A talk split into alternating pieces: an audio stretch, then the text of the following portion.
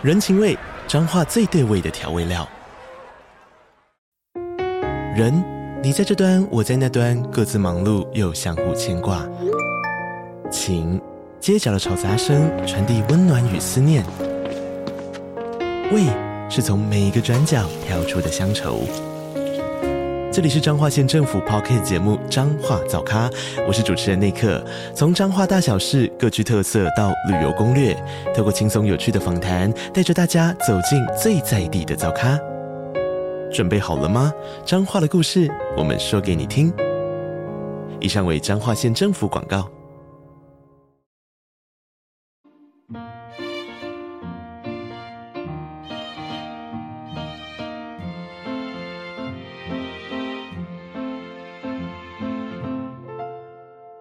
欢迎来到 k a f e 的小小世界，让我们用小小的时间一起听小小的故事，用小小的思考认识小小的世界。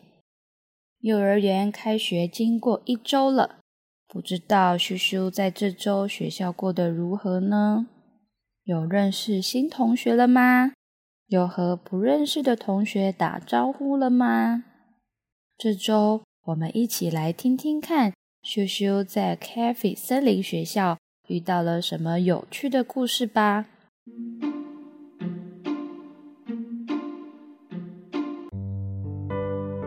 独角兽羞羞一如往常的一早就到了学校，经过一周和同学的相处，羞羞也开始慢慢认识左边、右边、前面和后面的同学了。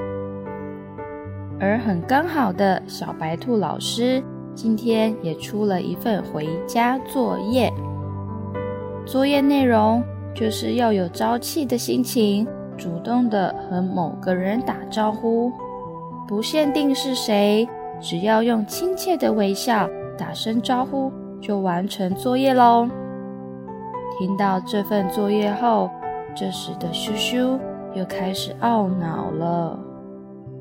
哈，我很不会主动打招呼，怎么办呢？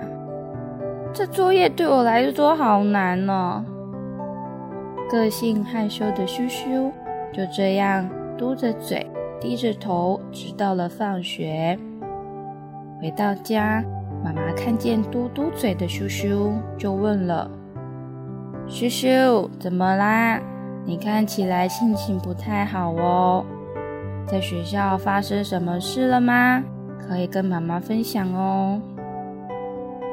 妈妈，就是老师今天出了一份回家作业，就是要向其他人有朝气的打招呼。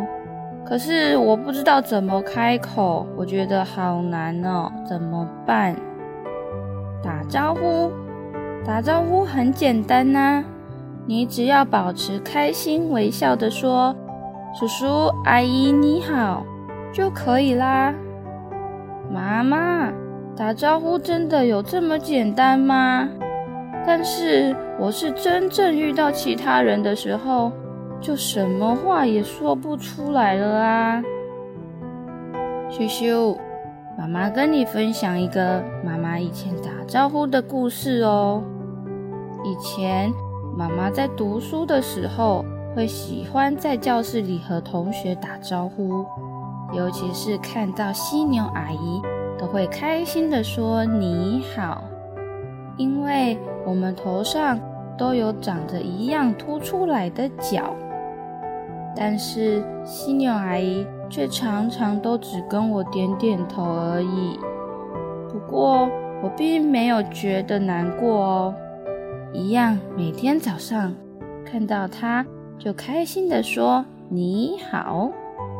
直到有天，犀牛阿姨在下课的时候，安静地坐在我旁边，偷偷地跟我说：“谢谢你每天都开心地跟我打招呼，因为我每天在学校时候都会想回家，还有想我妈妈。”所以才一直都不开心。但是有你笑嘻嘻的跟我打招呼之后，我就慢慢的喜欢来学校了。我也比较不会想回家和想妈妈了。谢谢你。哇，妈妈，原来打招呼是可以这么厉害的事情哦！犀牛阿姨真的很幸运，有你这位好同学耶。是啊，其实开口说声你好没有这么困难哦。不然，妈妈现在也刚好要出门买点心，羞羞要一起出发吗？我们也可以一起去完成打招呼作业哦。好啊，妈妈，我刚刚下课，肚子好饿哦。我们去买咸酥鸡好不好？买我最爱吃的四季豆、玉米笋，还有我们全家都爱吃的地瓜薯条。那当然没问题呀。不过你要记得先和咸酥鸡老板打招呼哦。你不用害怕，妈妈会陪你一起说的。嗯，好。我如果开心微笑的跟老板打招呼，他辛苦的工作就不辛苦了，对吧？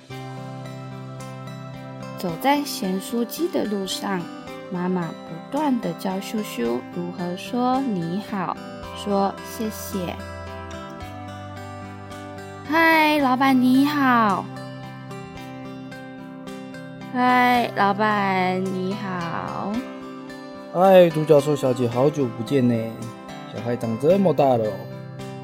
嘿呀，他今年开始上学了。哇，叔叔好棒哎！今天有跟老板打招呼了，老板多送你一份好吃的鸡块给你。哎呦，谢谢老板啦！秀秀，我跟你说，哎呦，谢谢老板啦！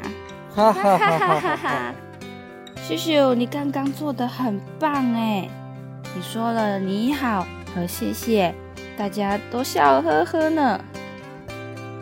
真的耶，打招呼没有我想的这么难。那妈妈，你回家之后可以在联络簿上面写我完成作业了，然后再跟老师说我好棒，呵呵呵。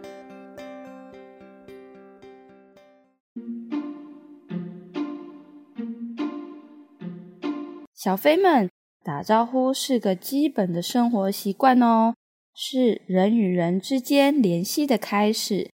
先有了打招呼之后，才有机会认识彼此，也才有机会一起当好朋友。打招呼是可以借由一次又一次的练习，慢慢熟练的。相信小飞们都可以顺利的完成哦。这里。偷偷告诉小飞们一个好消息：再过两周后 k a f y 的小小世界儿童原创故事频道即将来到了第一百集，期待我们的第一百集相见哦！那我们下次再见，拜拜。